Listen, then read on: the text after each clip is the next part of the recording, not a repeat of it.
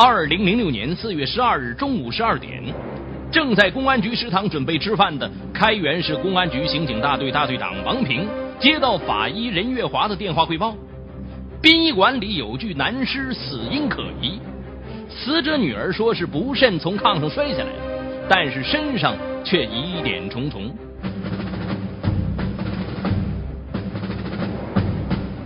在殡仪馆里发现可疑线索，这在当地还是头一次。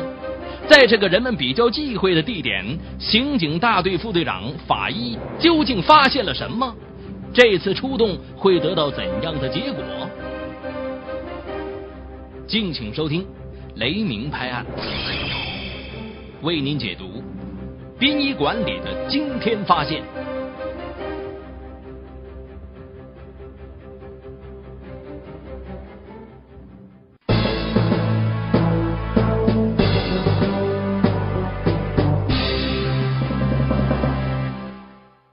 春时节，嫩绿的小草已经钻出了地面。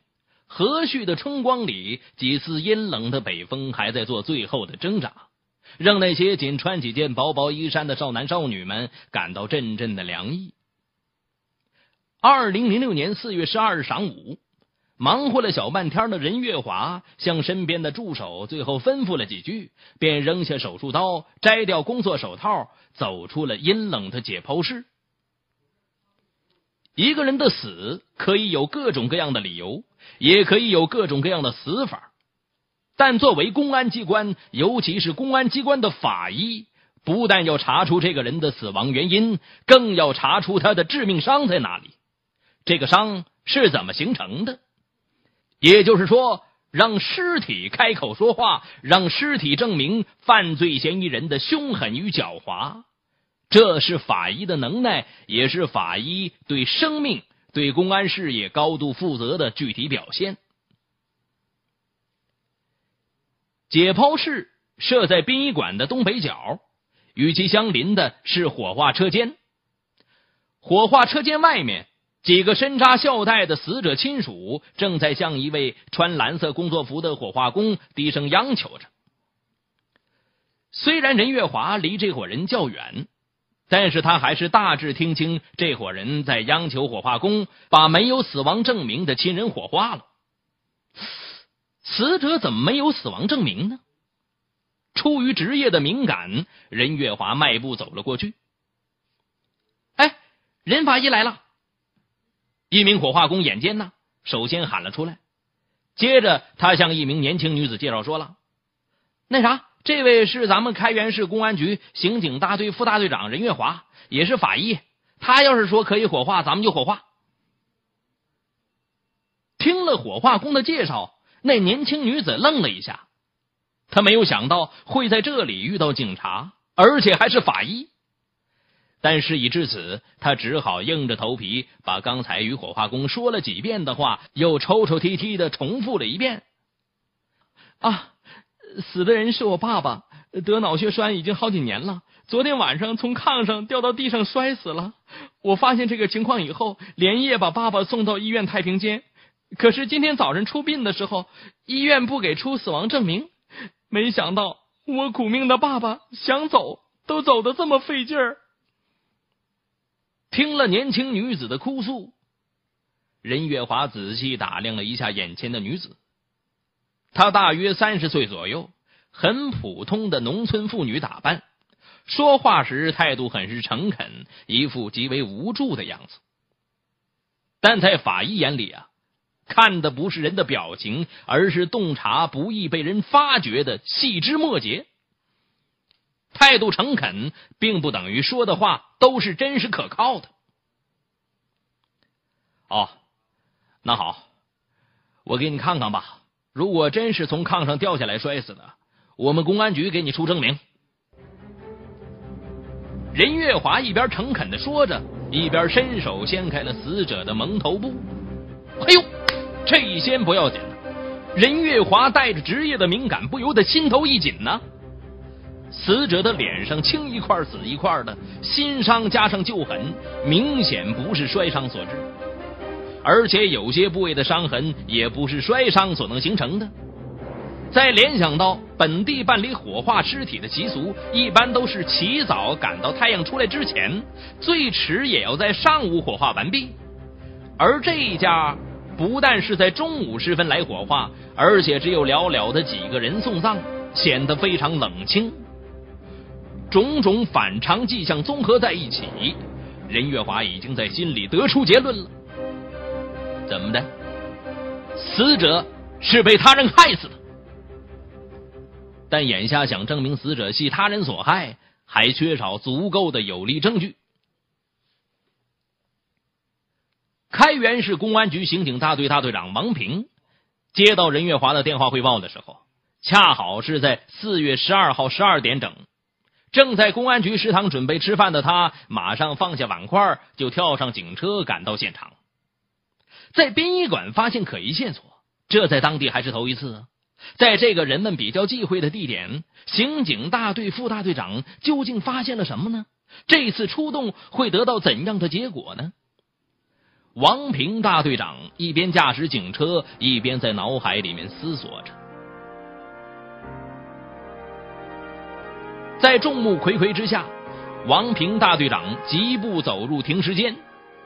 他与任月华默契的简单交流之后，戴上白手套，走进死者。他用右手的拇指与食指翻开了死者的嘴唇，他发现死者的口腔内壁已经腐烂，牙齿也掉了四颗，牙床处不平，显然是在近期内由外力作用造成的。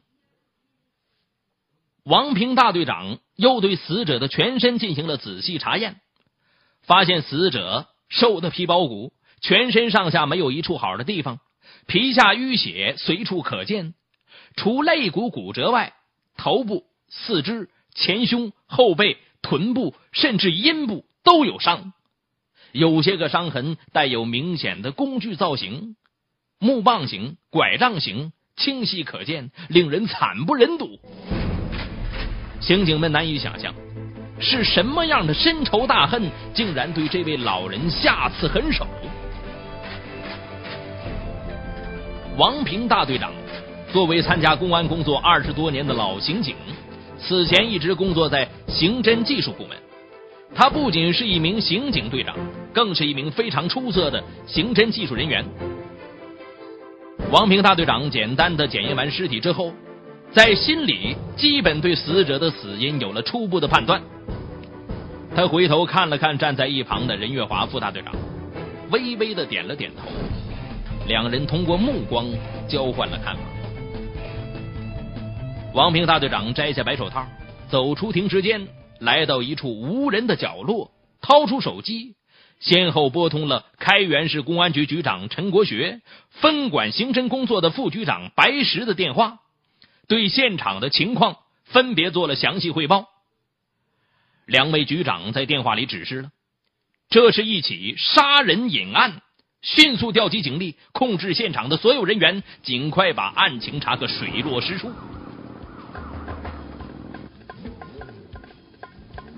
一道道指令随着无线电波的快速传递，刑警大队的专案刑警们很快在现场集结。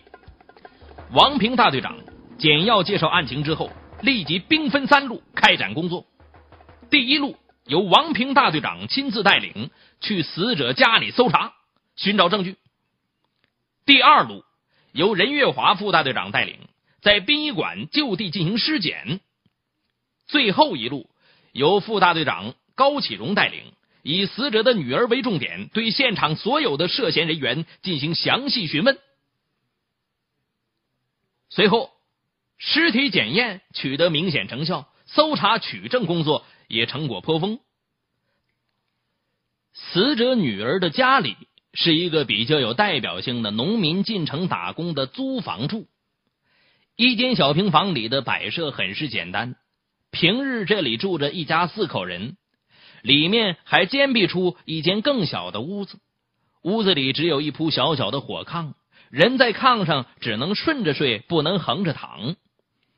外屋住着女儿、女婿和外孙女，里屋则是死者生前的一方小天地。灰白色的墙壁上陈旧的血迹呈放射状清晰可见，土黄色的窗帘上血迹斑斑。仔细一看，大块的血迹有明显的擦刮的痕迹。在外屋的墙角处，一根木质的拐杖，一根折断的木棒，同样沾有大量的擦蹭血迹。经血迹提取化验，证明与死者血样相符。刑警们分析认为，这两根木质拐杖和折断的木棒是杀人凶器，死者是人为暴力致死。令人毛骨悚然的现场，让这些身经百战的刑警们感到无比惊讶呀！一位体弱多病的老者，为何会遭受如此惨重的击打？与搜查取证和尸体检验工作的顺利相反。审查讯问工作却进展的十分艰难。死者的女儿一口咬定死者是摔死的，她的丈夫和女儿不知道死者的真正死亡原因，他们说出的一些话也不足以给这案件定性。为了尽快查明真相，刑警们采取政策攻心为主，在关键时刻出示证据，击溃其心理防线并重的审讯方法。与犯罪嫌疑人就迂回周旋开来了，进行了五个小时的较量，死者的女儿最终交代了虐待、棒打亲生父亲的恶行。死者的女儿名叫白晶，二十八年前出生在黑龙江省齐齐哈尔市一个普通的工人家庭。白晶是家里的独苗，在她十二岁的时候，母亲因病去世。从此，温暖的小家庭里充满阴霾。两年后，脾气暴躁的白富把所有生活上的苦闷一股脑的发泄在了年幼的女儿身上，开始了对她的折磨。为了摆脱父亲的纠缠折磨，白晶开始逃学，并在社会上游荡，因此结识了一些不三不四的坏人，走上了一条歪路。成年之后。白晶还因卖淫被公安机关劳动教养，解除劳动教养之后，正当白晶在人生的十字路口徘徊时，有人把他介绍给了一名来齐齐哈尔打工的农民小优。这位憨厚的农家汉子从来没有追问过白晶的历史，只懂得一心深爱着白晶。没多久。两个人经过短暂的热恋之后，喜结良缘，并生下了一个漂亮的女儿。有了称心的丈夫和可爱的女儿，白晶觉得自己历经千辛万苦，终于找到了幸福。她不愿意再提起那些难堪的往事。在白晶的眼里，父亲如同魔鬼一般，但自己毕竟是爸爸的独生女儿。尤其是爸爸被单位买断工龄退休在家以后，又患上了脑血栓病，白晶更觉得自己有责任、有义务照顾好这个曾经对不起他的父亲。三个月前，白晶在丈夫的支持下，把生病后一直住在当地养老院的父亲接到开元市的暂住地，跟自己一家三口同住，早晚服侍，以尽孝心。一家人仅靠白晶的丈夫一个人打工养家糊口，过着艰难的日子。虽然生活的很辛苦，但孝顺的白晶并没有把父亲丢在一旁不管，而是走到哪里照顾到哪里，根本没有想到自己会有一天与父亲之间发生惨祸。直到案发前的一个半月，父女俩的关系才形同水火、互不相容的。因为病痛的折磨，白晶父亲古怪的性格变得非常暴躁，并发展到了近乎疯狂的地步。他不仅对女儿的服饰横挑鼻子竖挑眼，而且还经常威胁女儿要把他婚前曾经卖过淫的劣迹抖了出来。曾经卖淫的经历是白晶心底里一块深深的伤疤呀。用了很久的时间才逐渐愈合的伤口又被人提起，这对白晶来说是无法想象和无法忍受的。看着眼前这个曾经给自己带来无尽磨难，如今已是病重的无法自理的老人，白晶的心底早已没有了父女的亲情，心里涌出更多的是愤恨。于是，他操起了父亲的木质拐杖和墙角的木棒，照父亲的身上就是一通雨点般的猛打，直到打出了心中的这口恶气。从此以后，白晶父亲由身体病痛演变成了心理的病态。他经常把自己的粪便涂抹在墙壁上，蹭在被褥上，甚至便在了煤堆上，扔在米袋子里，让白晶实在是忍无可忍呐。痛恨到咬牙切齿的时候，白晶多次用木棒殴打父亲，并且越来越生气，越生气越使劲打。白父久病虚弱的身体哪里承受得住这么激烈的击打呀？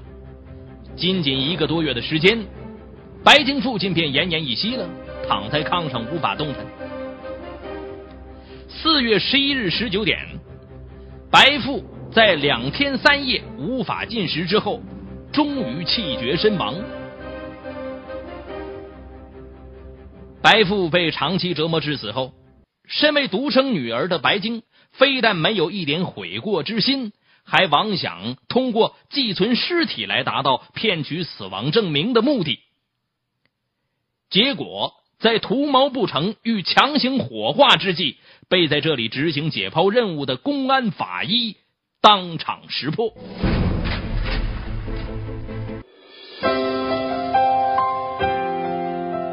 国听网整理发布。最新章节，请登录网址：国听点 co 查询收听。